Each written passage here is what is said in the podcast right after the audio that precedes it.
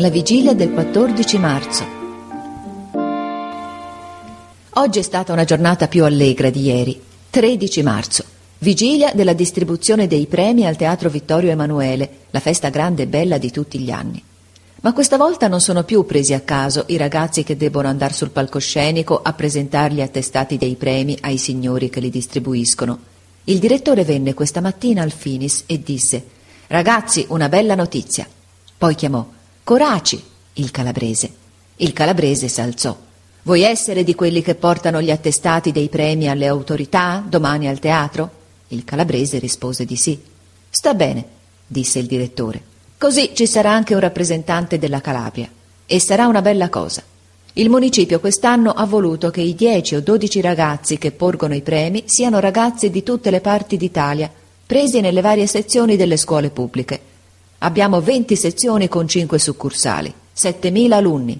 In un numero così grande non si stentò a trovare un ragazzo per ciascuna regione italiana. Si trovarono nella sezione Torquato Tasso due rappresentanti delle isole, un sardo e un siciliano.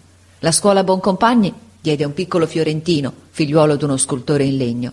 C'era un romano, nativo di Roma, nella sezione Tommaseo.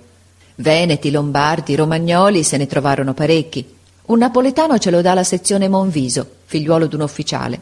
Noi diamo un genovese e un calabrese. Te, Coraci. Col piemontese saranno dodici.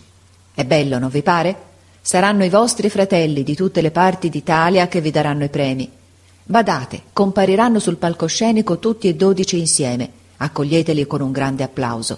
Sono ragazzi, ma rappresentano il paese come se fossero uomini. Una piccola bandiera tricolore è simbolo dell'Italia altrettanto che una grande bandiera, non è vero? Applauditeli calorosamente, dunque. Fate vedere che anche i vostri piccoli cuori s'accendono, che anche le vostre anime di dieci anni si esaltano dinanzi alla santa immagine della patria.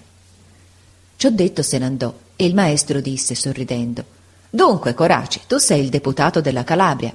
E allora tutti batterono le mani ridendo e quando fummo nella strada circondarono Coraci, lo presero per le gambe, lo levarono su e cominciarono a portarlo in trionfo, gridando Viva il deputato della Calabria! Così per chiasso si intende, ma non mica per ischerno, tutt'altro, anzi per fargli festa, di cuore, che è un ragazzo che piace a tutti. Ed egli sorrideva. E lo portarono così fino alla cantonata, dove si imbatterono in un signore con la barba nera che si mise a ridere.